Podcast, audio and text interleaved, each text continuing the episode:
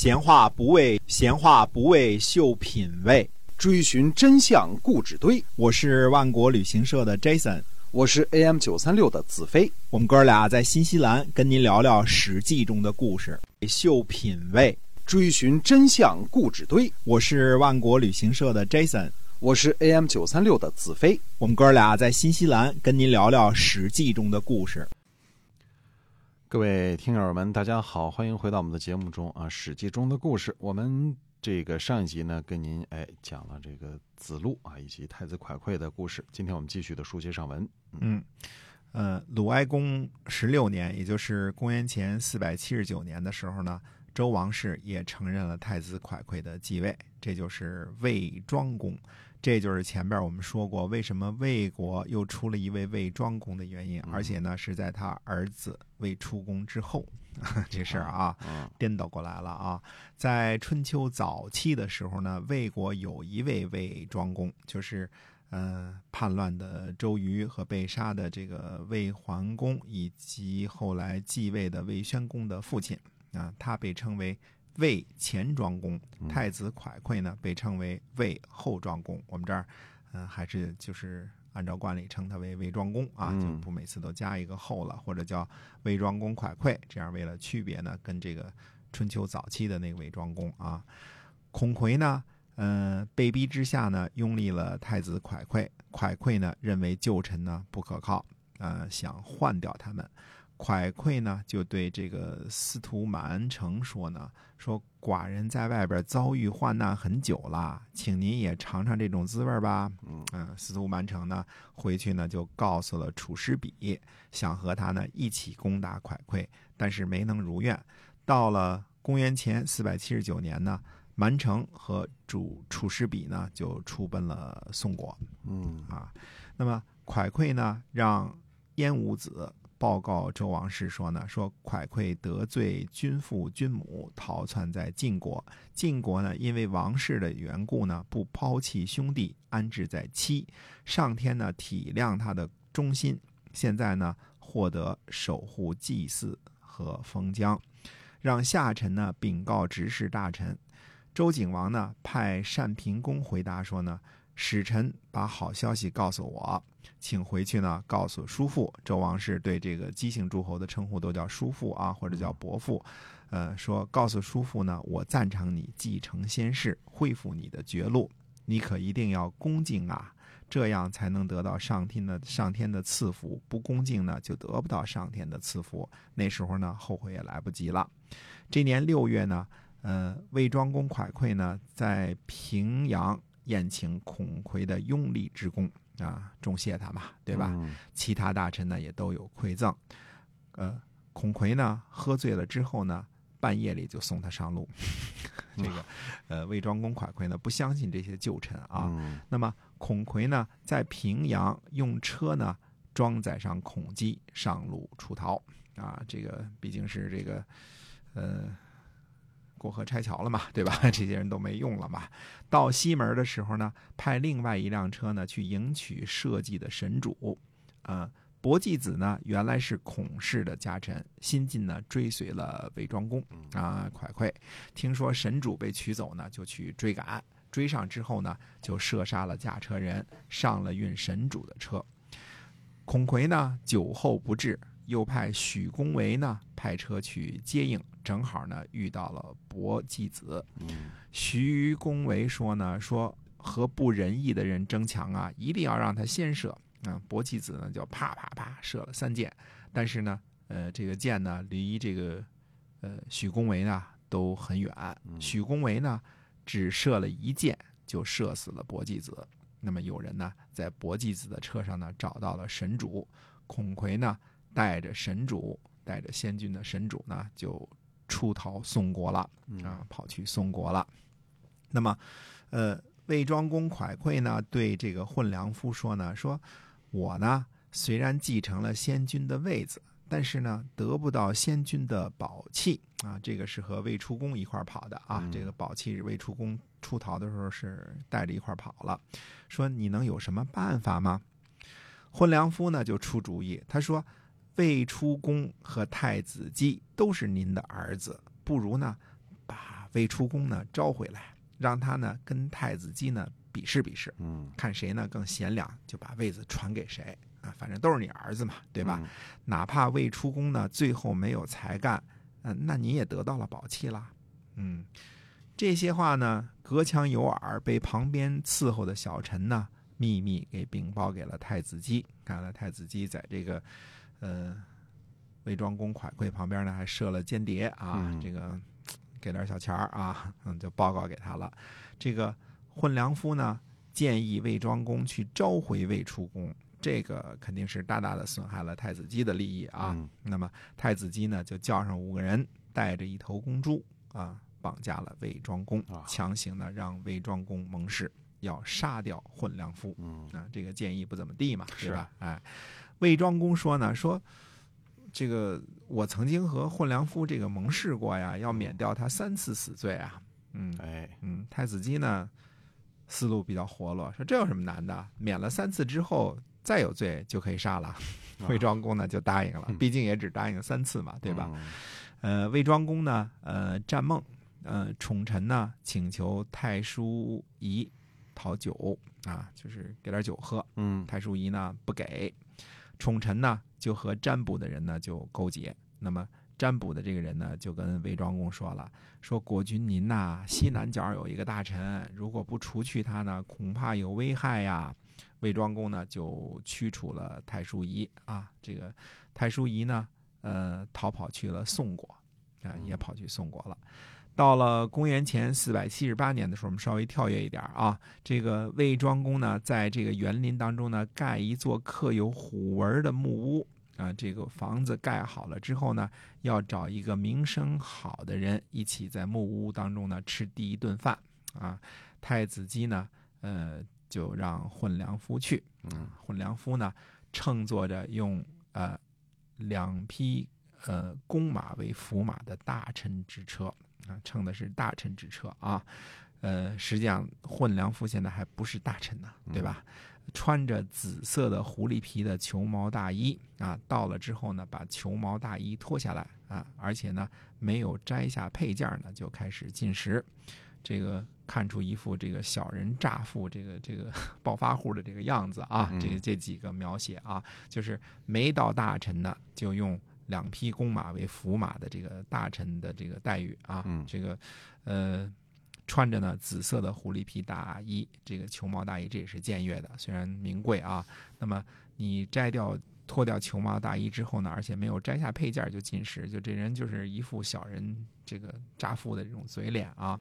那么太子姬呢，就命令呢把混良夫抓起来送下去，然后就数说他三大罪状，然后杀了他，就等于这三大罪啊。第一个，你不应该乘坐大臣的这个级别的这个车，对吧？第二个呢，你不应该穿紫色的狐狸皮的球毛大衣。第三个呢，你没有把配件摘下就开始进食，你这是这是犯了三个大罪。你不是说三个死罪可以赦免吧？嗯，那就哎，然后数说他三大罪状，然后就杀了他。其实混良夫啊，就是一糙人，就是小人乍富啊，做点僭越的事情难免是吧？对有钱了，买个、嗯买个买个这个僭越的衣裳啊，哎球毛大衣穿着显摆显摆啊，就这这这些破事儿啊，就是最后呢要了自己的命了。那么，呃，太子姬呢想要找出他几个大不敬的罪过杀他呢，那是易如反掌，对吧？嗯那杀不杀呢是这个太子姬决定。太子姬呢因为自己的利益被触动，所以一定要杀了他。呃，混良夫呢本来认为自己有这个魏庄公给的三张免死金牌，安全的很啊，这个犯了一次错儿也不至于被杀，对吧？他指的这种错儿肯定是这个，嗯。忤逆不到或者是什么大的错误，没想到为了这个什么脱大衣 穿大衣，这个用哪匹马这种事儿啊，嗯摘没摘下配件这种这种破事儿就就送了命，而且是一二三都给你用完了。实际的原因是因为得罪太子了，对吧？嗯看来什么三次免死的这个盟誓也好啊，免死金牌也好啊，这个信用其实是大大的打折扣的，因为这个发出这个信用的这个这个这个国君呢可能变卦，哎对吧？那么，呃，晋国的呢赵简子呢就派使者来出使魏国，说呢说。国君，您在晋国的时候是侍奉赵简子为主人的，现在呢，寡君要魏庄公来晋国朝见。嗯、如果魏庄公不来呢，寡君肯定会责备赵鞅办事不力。啊，这个使者说这话都是文绉绉的啊，对嗯，意思你要去朝见我们晋国的国君，意思你以前是我们这个赵简子的小弟，嗯他是车右嘛，对吧？呃，这个现在您虽然是当了这个魏国的国君，但是也是晋国一力扶持的结果，嗯对吧？那么接着呢，呃，这个地方呢，我们就努把劲儿，就把这个魏国这点事呢，基本上讲完啊。嗯这个，呃，前面说过啊，这个这个晋国呢前来围国，这为难这个魏国。魏国嗯这时候太子姬呢，也在晋国的使者面前呢，诋毁这个魏庄公蒯聩。嗯这年夏天六月呢，晋国的赵简子派兵包围了魏国的都城，啊，齐国的国冠和陈冠呢，呃，前来救援。这次你看是国士和陈氏了，不再提这个高氏了啊。嗯那么齐国呢，就抓住了晋国前来挑战的人。陈冠呢，命令他呢换上衣服啊、再来觐见。呃，他跟他说什么呢？他说：“国士啊，掌握着齐国的实权，命令我说呢，不要逃避晋国的军队。我岂敢废弃命令啊？又哪里用得着劳动您前来赐教呢？”嗯、看来这个陈氏啊，在任何时间呢，都是想尽办法坚决执行内讧的政策，矛头呢时刻对准着国师和高士，而且在诸侯之间呢制造舆论。一个挑战者，他给他说这个，他知道挑战者放回去之后一定会跟赵简子说这话，对吧？那么把罪过呢怪在这个国师跟高士身上。那么赵简子说呢，说我出兵之前呢，占卜攻打魏国，可是没有占卜攻打齐国。于是呢，就退兵回国了。本来赵简子以为教训一下魏国啊，这个蒯聩嘛，自己原来手下的小弟，呃，没想到呢，齐国真出兵，所以也不愿意打这个硬仗，对吧？嗯所以就撤兵了。那么魏庄公蒯聩呢，做梦梦见呢有人登上了昆吾之冠，披散着头发，嚷嚷说呢，登上昆吾之墟，看到绵绵呃这个生长的瓜，我叫混良夫，向上天呢喊叫我的冤屈和无辜。蒯聩呢就亲自占卜，让谁呢？让须弥社来给解释，嗯、解释这个释梦嘛。嗯须弥社说呢，没什么害处啊。蒯聩听了挺高兴，赐给这个须弥社呢一座城邑。须弥社呢得到诚意之后呢，却抛弃了封地，跑去了宋国。蒯聩一想，不对劲儿啊，对吧？这个有问题，啊对，就再次占卜啊。嗯这次占卜呢说的很清楚，说什么呢？说是像是鱼的尾巴发红，在激流当中呢，呃，犹豫彷徨，呃，紧靠着大国将会灭亡。关上门，堵住下水道，翻越后墙。你这听着就不是什么好的这个嗯，爻辞啊。对，哎，冬天十月呢，赵简子再次率兵攻打魏国。嗯、估计齐国这次没来得及派救兵啊，晋国的军队呢就攻入了都城的外外城，就是郭啊。这个时候呢，赵简子呢反倒命令停止进攻，说以前呢书相说过，趁乱灭人国的人呢自己也没有后啊。魏国人呢就以轰走魏庄公为条件和晋国呢讲和。嗯晋国人呢拥立了呃这个班师为魏国的国君，这是另外一个公子啊。班师是魏襄公的孙子，另外一个公孙啊。那么出逃的魏庄公蒯聩呢，并没有走太远，等到晋国的这个军队离开之后呢，就杀回来了。嗯这个班师呢又出逃了，这个新立的这个国君又出逃了。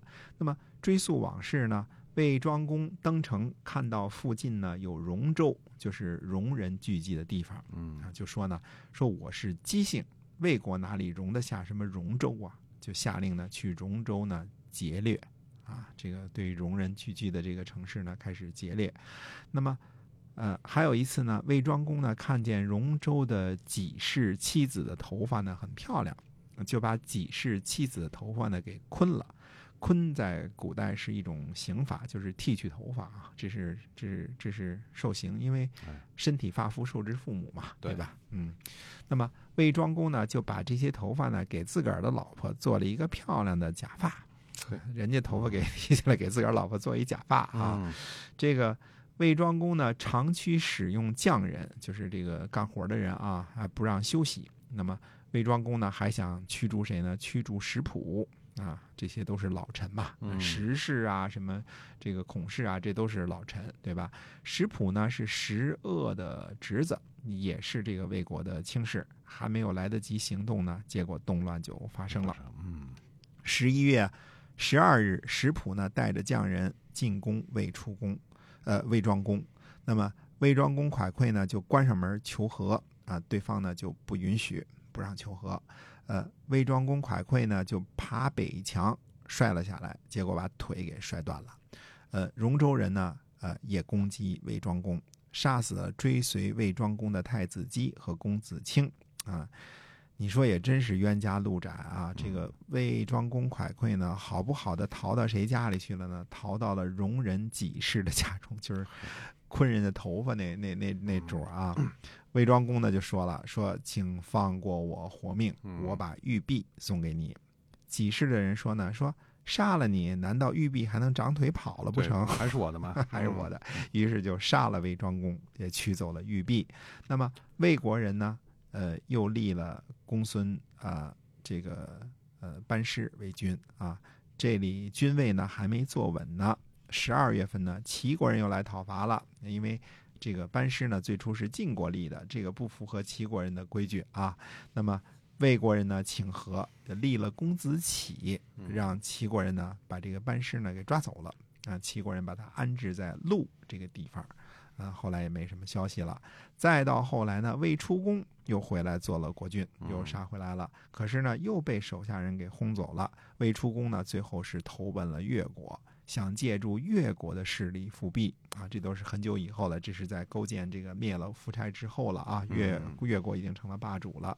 但是呢，终究也没能成功啊，所以他的谥号呢叫做魏出公，应该是客死在越国了。嗯那么魏国呢，呃，在这个魏庄公蒯聩这爷儿几个这个折腾之下啊，其实这个国势大衰啊，本来就是一个不太大的国家，嗯天天这个闹内讧、打仗，这个这边晋国那边。齐国啊，不好好过日子啊，自己折腾什么自己的戎州的戎州的这个戎戎人部落啊。总而言之呢，这个国势大衰了，越折腾越越差劲了哈。越折腾越差劲了。嗯小国本来踏踏实实过日子都未必过得好呢，对经不？起折腾。嗯，最后到了魏道公手里的时候呢，已经是三晋特别强大的时候了。魏国呢，就像一个小侯国一样，依附在三晋手下过日子，等待。后来呢，战国时期的战国早期的时候啊，有一次战争呢，就被魏就被赵国呀攻取了七十三座城邑。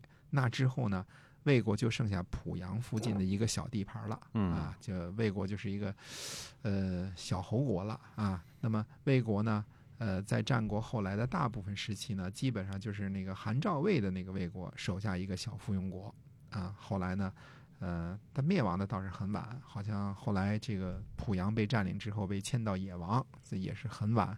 呃，差不多是这个战国末期的时候才被灭啊，嗯就是就是濮阳那么一小疙瘩地方了，整个这个魏国左右前后都被别人拿走了。嗯那么一次性的呢，把这个呃魏国的故事讲完了，因为魏国从此之后呢就不再重要了啊。那么下回呢，呃，其实要讲呢这个呃很重要的一件事情，那就是孔丘在公元前四百七十九年卒。嗯，就是孔夫子。哎嗯，好，那我们今天啊，这个史记中的故事呢，先跟大家就讲到这儿了啊。希望您能够持续的关注我们，我们下期再会。再会。